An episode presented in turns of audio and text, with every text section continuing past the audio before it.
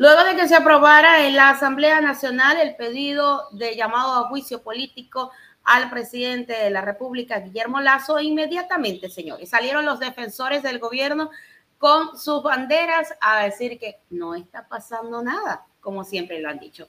El ministro de Gobierno, Henry Cucalón, dijo que lo resuelto por la Asamblea Nacional es un sainete y no hay mérito alguno para un juicio de este tipo en contra del presidente de la República.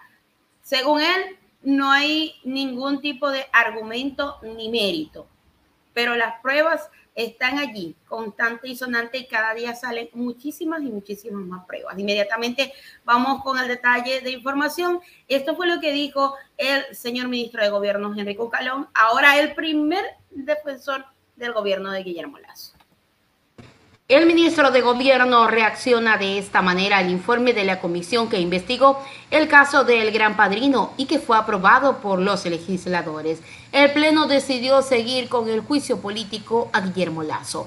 El ministro de Gobierno, Henry Cucalón, calificó de sainetes y mamotretos lo resuelto por el Pleno de la Asamblea Nacional que aprobó el informe de la comisión ocasional El Gran Padrino con el cual da inicio el proceso del juicio político al presidente de la República, Guillermo Lazo. Según el secretario de Estado, los 104 legisladores que votaron a favor del informe le fallaron al país al acoger un documento que carecería de validez jurídica y no sería vinculante. En el fondo es un acomodo de retazos y rectificaciones, señaló en su antojo, dejando fuera a personajes que deberían ser investigados. Durante su alocución, el ministro señaló que lo resuelto es un atentado al sentido común y que se dejó en un lado el debate de ideas. Recalcó que el gobierno del presidente Lazo nunca ha puesto en duda la facultad de control político que tiene la Asamblea Nacional, pero sostuvo que lo que hizo este sábado es perverso al fabricar una fábula para configurar un juicio político. El dijo, no es un acto de fiscalización, sino de evidencia desestabilizada.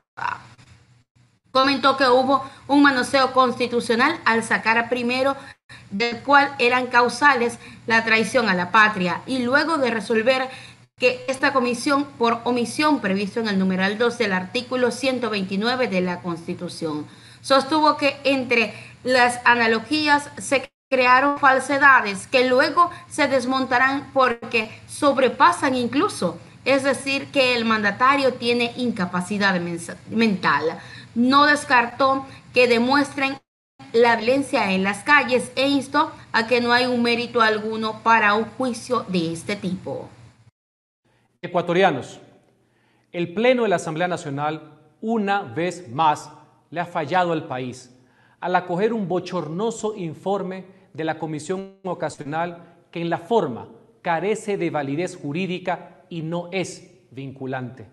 En el fondo, es un acomodo de retazos y rectificaciones, donde también, a su antojo y conveniencia, han dejado afuera a personajes que debían ser investigados. Un verdadero atentado a la razón y al sentido común. Qué lástima.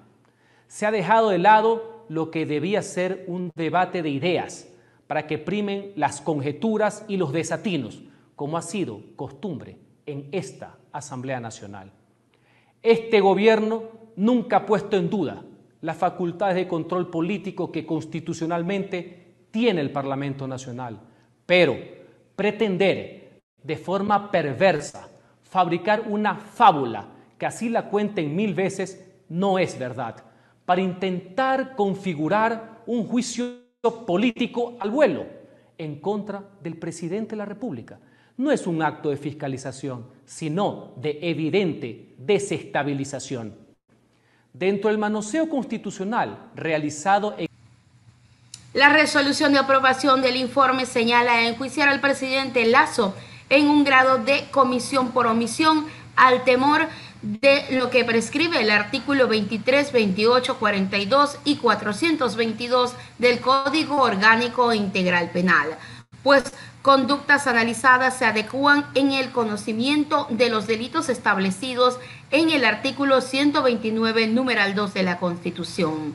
El artículo 129, numeral 2 de la Constitución establece que la Asamblea Nacional procederá al enjuiciamiento del presidente o el vicepresidente o vicepresidenta de la República a solicitud de al menos una tercera parte de sus miembros por delito de concusión, cohecho peculado o enriquecimiento ilícito. Ahí está. Por estos motivos es llamado a juicio político el presidente de la República y allí tienen lo que dijo su primer defensor de gobierno. No se debería llamar primer ministro de gobierno, sino primer defensor de gobierno.